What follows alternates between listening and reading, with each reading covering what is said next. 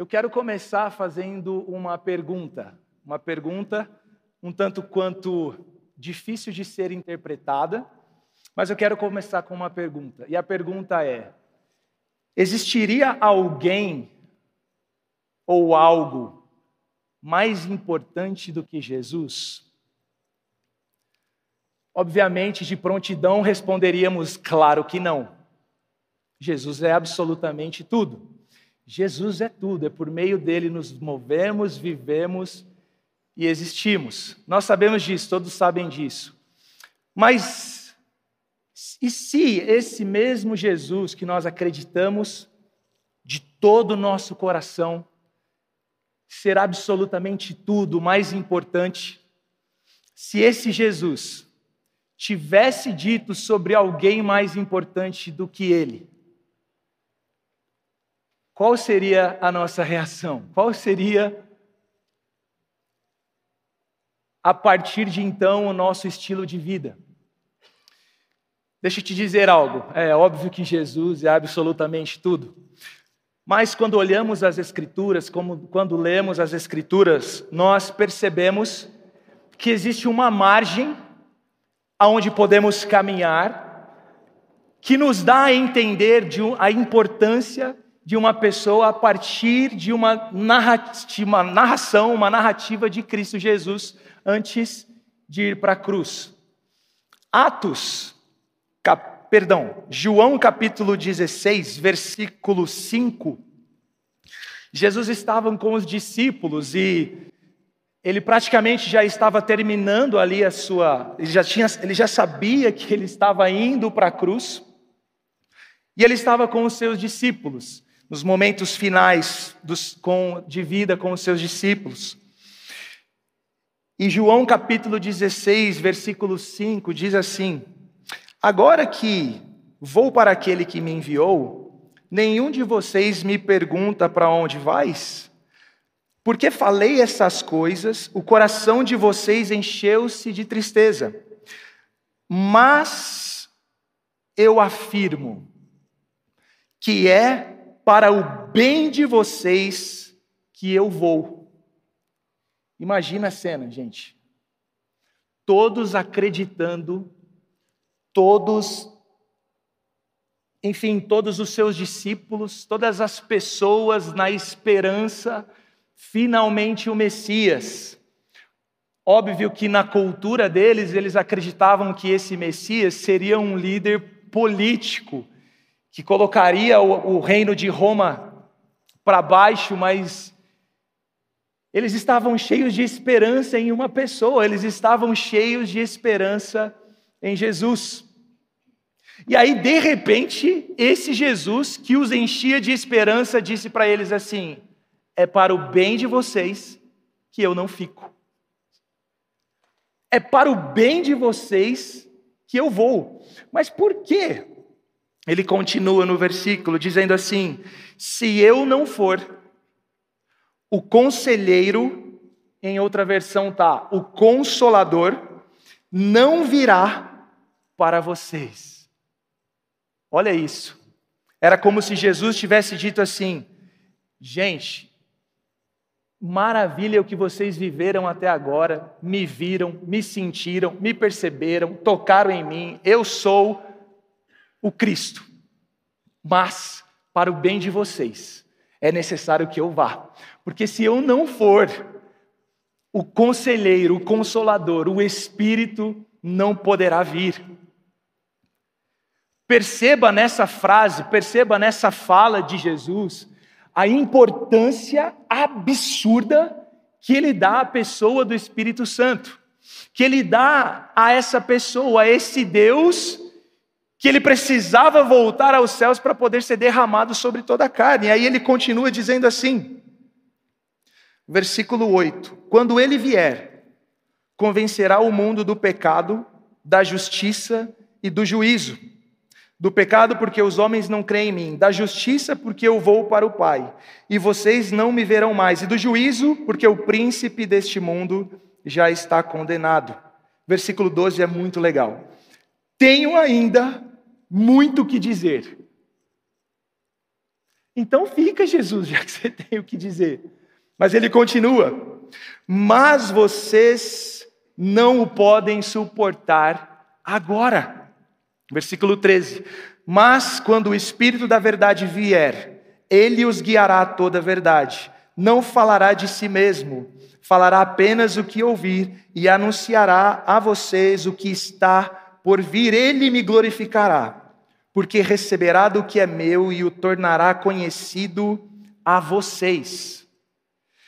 Tudo que pertence ao Pai é meu, por isso eu disse que o Espírito receberá do que é meu e o tornará conhecido a vocês. Gente, quando nós lemos algo como esse, inclusive na minha Bíblia está em letras vermelhas, as palavras de Jesus, me leva a pensar algo, me leva a pensar algo. Jesus demonstra uma incrível, uma gigante, um gigante apreço pela pessoa do Espírito Santo, uma imensa importância, uma imensa, como se fosse vital, como se fosse algo que fosse totalmente necessário. Ele demonstra um, um, um apreço absurdo. Nós vemos, inclusive, que em alguns momentos ele estava expulsando demônios, e então alguns fariseus chegaram até ele e disseram assim: Você expulsa pelo Beuzebu.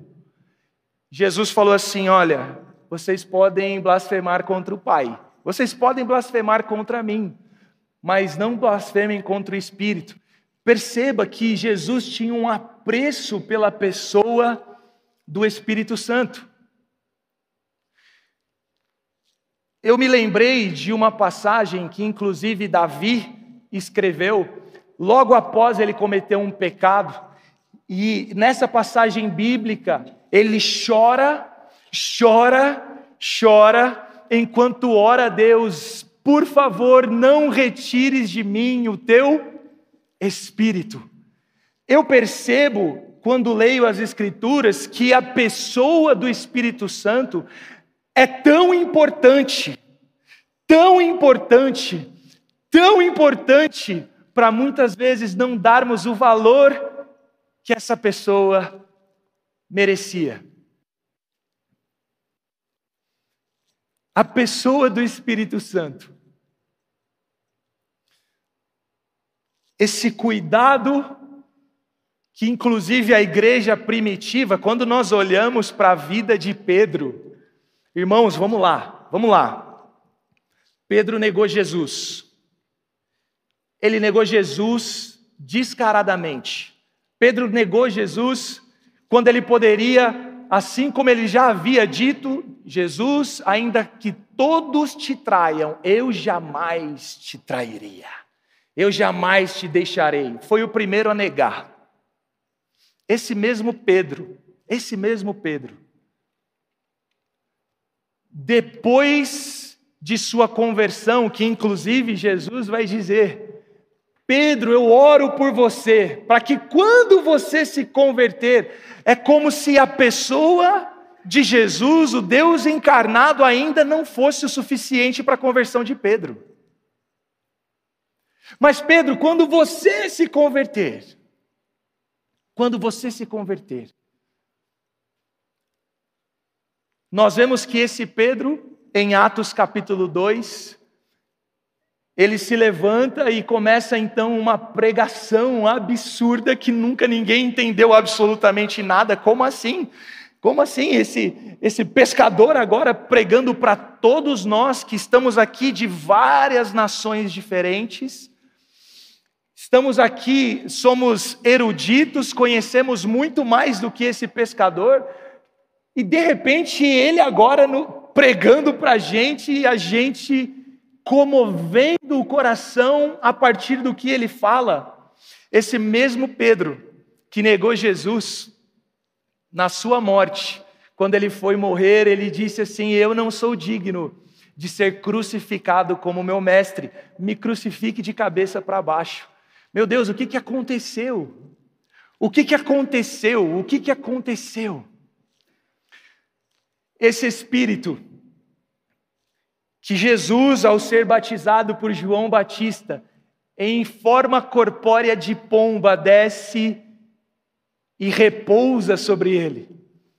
Esse Espírito Santo é interessante e intrigante que, a partir de então, a Bíblia começa a relatar milagres, relatar o ministério de Jesus. Isso não te deixa intrigado? Meu Deus, espera aí.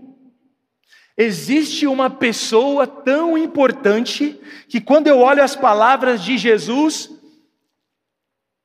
eu passo às vezes despercebido. Eu passo a vida e acabo não percebendo a pessoa do Espírito Santo. Mas Felipe, por que, que você está falando a respeito disso e, e por quê? Para quê? Irmãos, eu penso de verdade que para esse ano de 2023, para os próximos anos, para agora, nós precisamos nos relacionar com a pessoa do Espírito Santo. Só que esse relacionamento não tem como ser terceirizado. Quantos são casados aqui? Você, você terceiriza o seu relacionamento com a sua esposa? Né? Você terceiriza o seu relacionamento com o seu marido? Não. O relacionamento tem que ser seu é o seu relacionamento com Ele. É maravilhoso nós estarmos em lugares, por exemplo, como esse, onde vocês estão me ouvindo, e de alguma maneira eu tenho certeza que vocês serão abençoados. Mas não é sobre só isso. Existe um lugar onde eu e você podemos nos relacionar com a pessoa do Espírito Santo de verdade. De verdade. Não existe ninguém que queira se relacionar mais com você do que o Espírito Santo. Não existe ninguém. O Espírito de Jesus. Atos capítulo 1, versículo 8. Diz assim: Atos capítulo 1, versículo 8. Mas receberão poder quando o Espírito Santo descer sobre vocês. E serão minhas testemunhas em Jerusalém, em toda a Judéia, Samaria e até os confins da terra. Mas receberão poder ao descer sobre vós o Espírito Santo. Por muitas vezes nós levamos, né, nós traduzimos esse poder como é, soltar raios, enfim, fazer fogo cair do céu, enfim. Mas palavra, essa palavra do original grego significa dunamis, significa poder. É, é a mesma raiz da palavra dinamite, e esse poder, traduzido da palavra grega dunamis, significa capacitação. Dentre, dentre as, as descrições do significado da palavra poder, está também operação, operações sobrenaturais, está é, capacitação de algo que você não poderia fazer. Tudo isso está envolvido na palavra poder e não é o poder de opressão. Não é o poder, muito pelo contrário, é o poder de capacitação. É o poder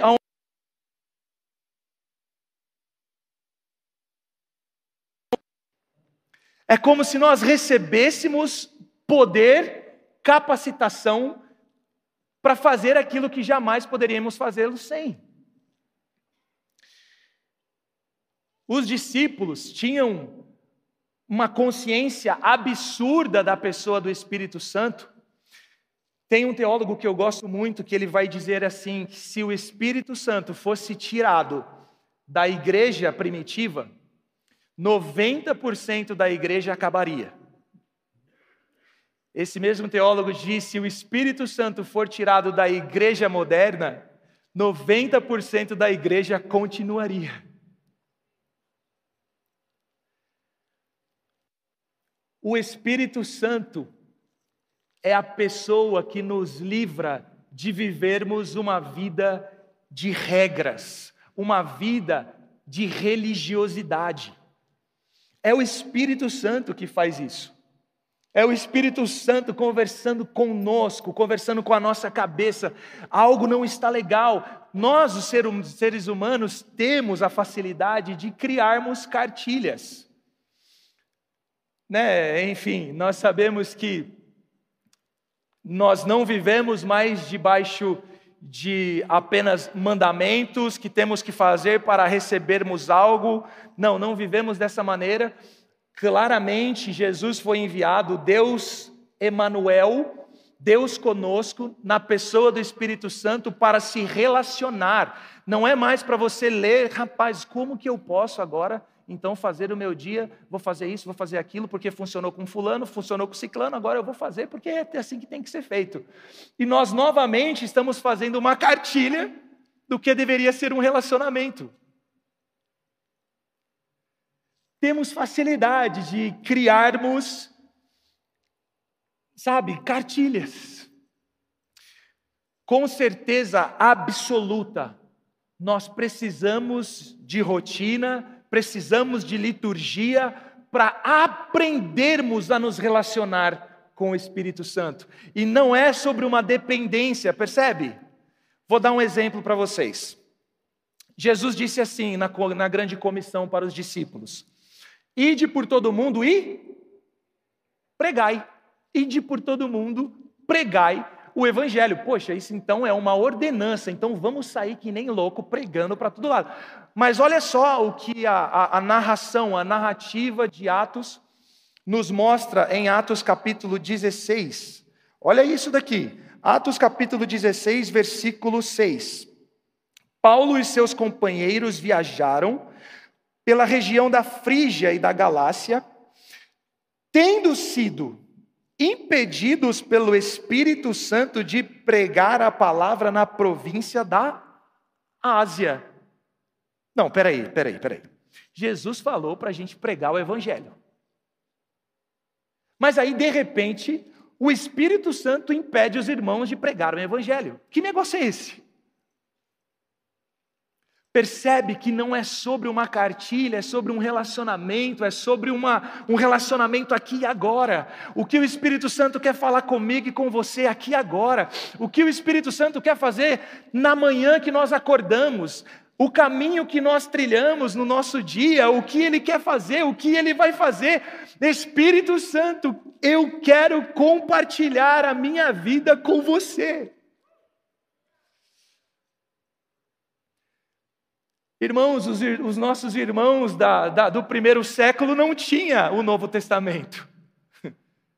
Eles não tinham uma cartilha para seguir, eles tinham o Antigo Testamento. Mas o que ele tinha, o que eles tinham era o Espírito Santo. É quem eles tinham, não o que. Em Atos capítulo 2, o derramamento do Espírito Santo acontece e toda a carne, sobre toda a carne agora, aquele, aquela pessoa que estava encarnada em Cristo Jesus, agora está sobre toda a carne. O Espírito de Cristo, que estava corporeamente em um lugar, agora está sobre toda a humanidade. Eu e você, eu e você, podemos participar desse relacionamento com a pessoa do Espírito Santo. Sabe, o Espírito Santo, ele é extremamente gentil. Ele é extremamente gentil, ele nunca vai te obrigar a ouvi-lo. Só que às vezes nós fazemos da voz dele mais uma entre tantas que a gente ouve no nosso dia.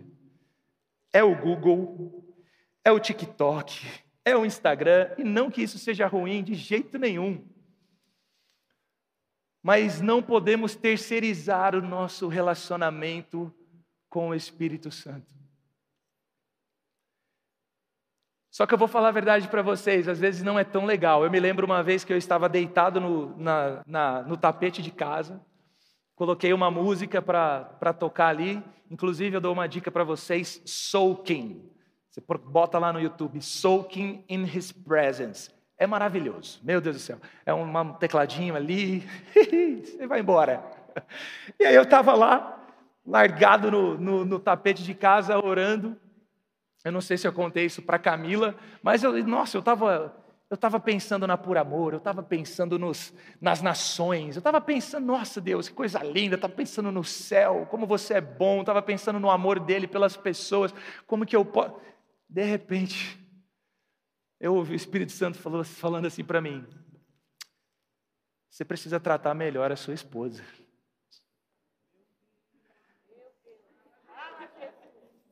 Cara, eu, eu confesso que se fosse qualquer outra pessoa me falando aquilo, eu ia falar: você está maluco?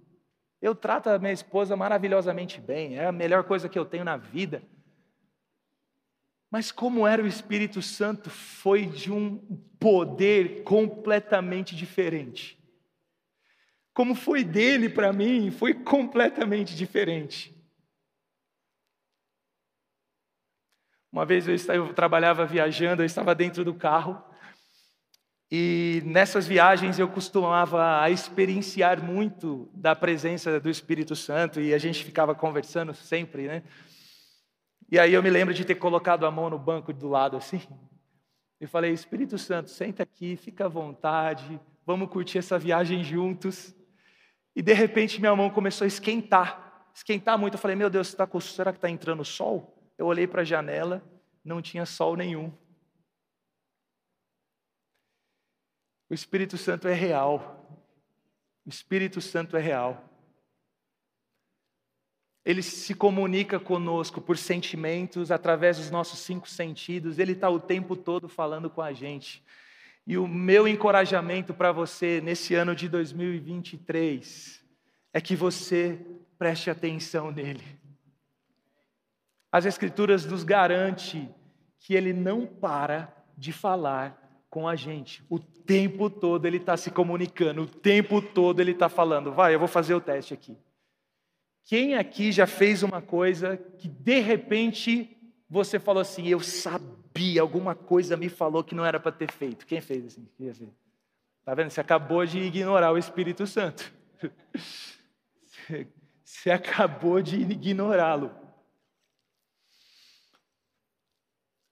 Pessoa do Espírito Santo é o maior bem que eu e você podemos ter aqui.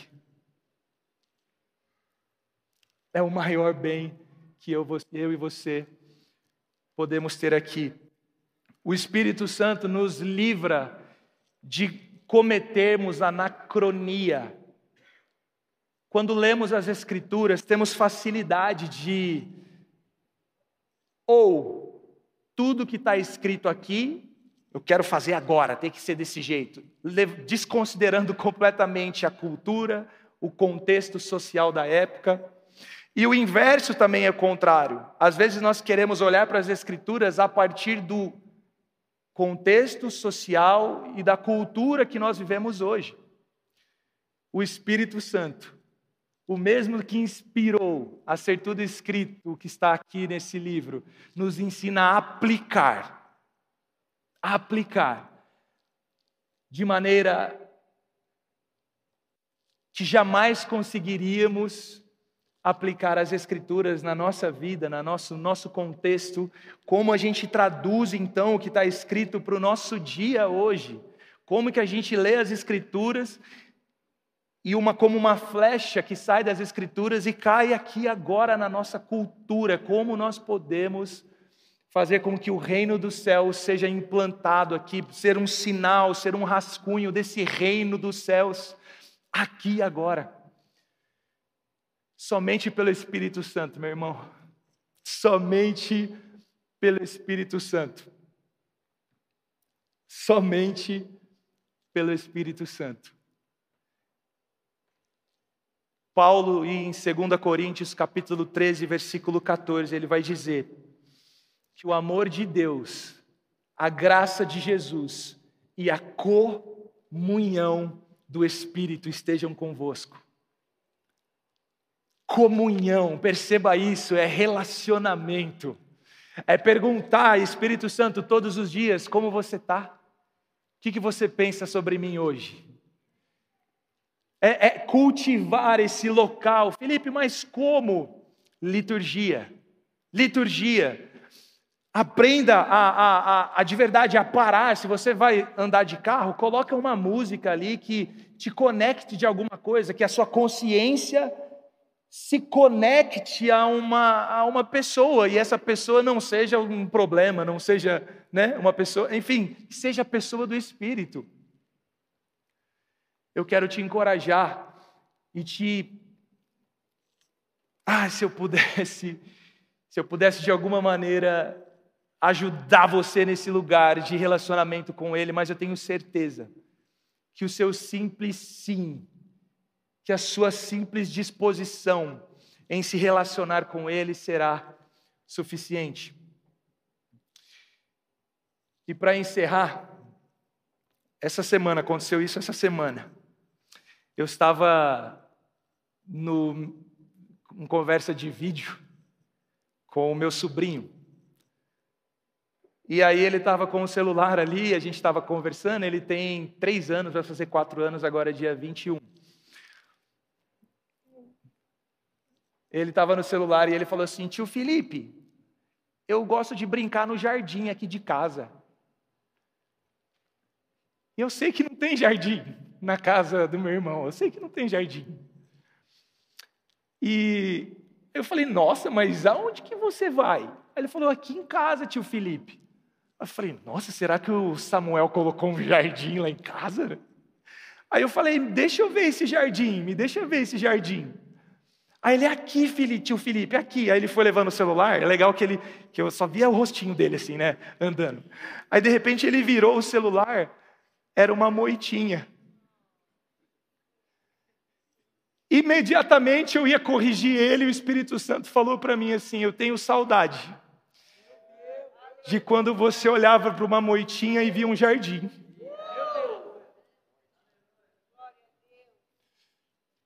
Tenho saudade de quando você olhava para uma moitinha e via um jardim acontecendo, aparecendo. Irmãos, mediante todo esse cenário que a nossa cultura expressa para mim e para você, que estão diante dos nossos olhos todos os dias, o Espírito Santo é que nos dá o olhar como o olhar do Luca de enxergarmos jardins em pequenas moitinhas. Que eu e você, nesse próximo ano de 2023, possamos nos manifestar. Paulo ele vai escrever: ardente expectativa da criação aguarda a manifestação dos filhos de Deus. O Vitor usou um exemplo hoje fantástico a respeito do parto. O trabalho de parto da Luísa começou em um dia e foi terminar no outro dia. Foram quase 16, 17 horas de trabalho de parto. E o mundo, a sociedade, o nosso tempo hoje está em trabalho de parto. E nós podemos, juntos aqui, juntos, Aonde quer que você vá, seja você na sua, no seu trabalho, seja você na sua faculdade, seja você na sua casa, você pode cooperar com a pessoa do Espírito.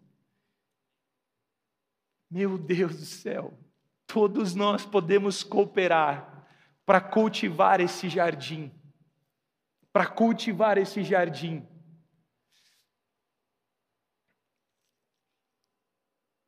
a manifestação dos filhos de Deus. Esse, essa palavra filhos é do grego filho maduro, que depois nós vamos encontrar quando Paulo vai dizer: todos os filhos são guiados pelo Espírito. Todos os filhos são guiados pelo Espírito. O convite do Espírito Santo a mim e para você é essa parceria, e ele está dizendo assim: olha, eu sou muito gentil eu não vou invadir absolutamente nada. Mas se você quiser, eu posso te guiar. Se você quiser, nós podemos andar de mãos dadas esse ano e o ano que vem e o próximo ano, e nós podemos juntos continuar aquilo que Jesus começou. que possamos, diante da sociedade, tocá-la, não sair dela, mas tocá-la, e as pessoas possam sentir o abraço de Deus Pai, o amor do Deus Filho, o cuidado do Deus Espírito através de nós. Mas, como eu disse, não tem como terceirizar. Felipe, esse negócio daí é para quem trabalha na igreja. Esse negócio aí é para pastor. Não. Isso é uma promessa para todos os filhos. Quantos são filhos de Deus aqui? Esse é o convite para mim e para você. Quero convidar você a se colocar de pé.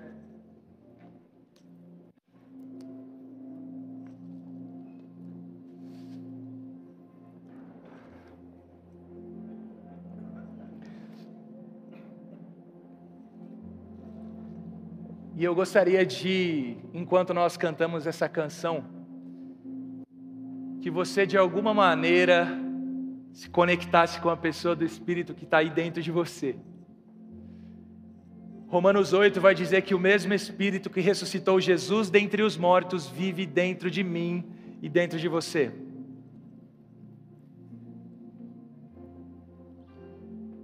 Feche seus olhos nesse momento.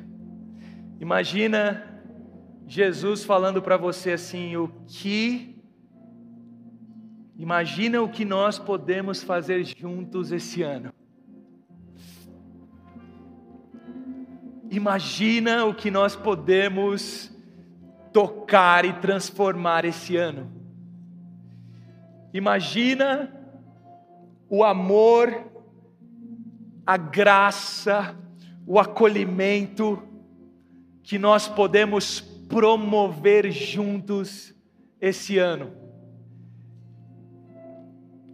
E o mais legal é que ele faz tudo isso nos ensinando, cuidando de nós, nos consolando, nos revelando verdades, traduzindo a nós muitas vezes o que está escrito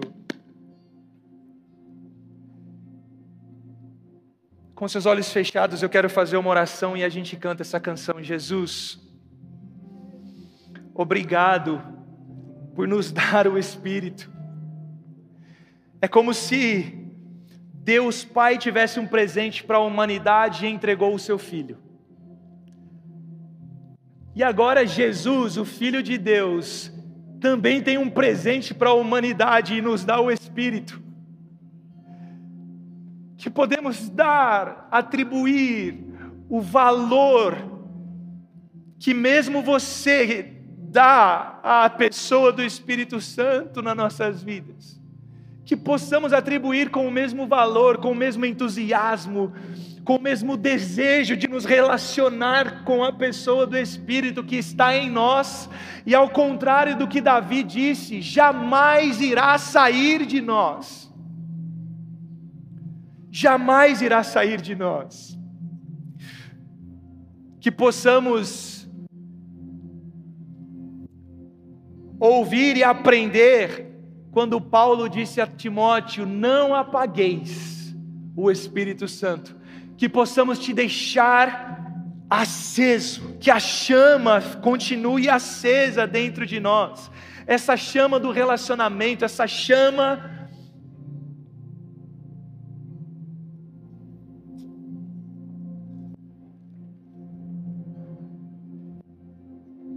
Faça uma oração comigo com seus olhos fechados diga assim: Espírito Santo, eu quero ser cheio. Eu quero ser cheio. E eu quero aprender a me relacionar com você.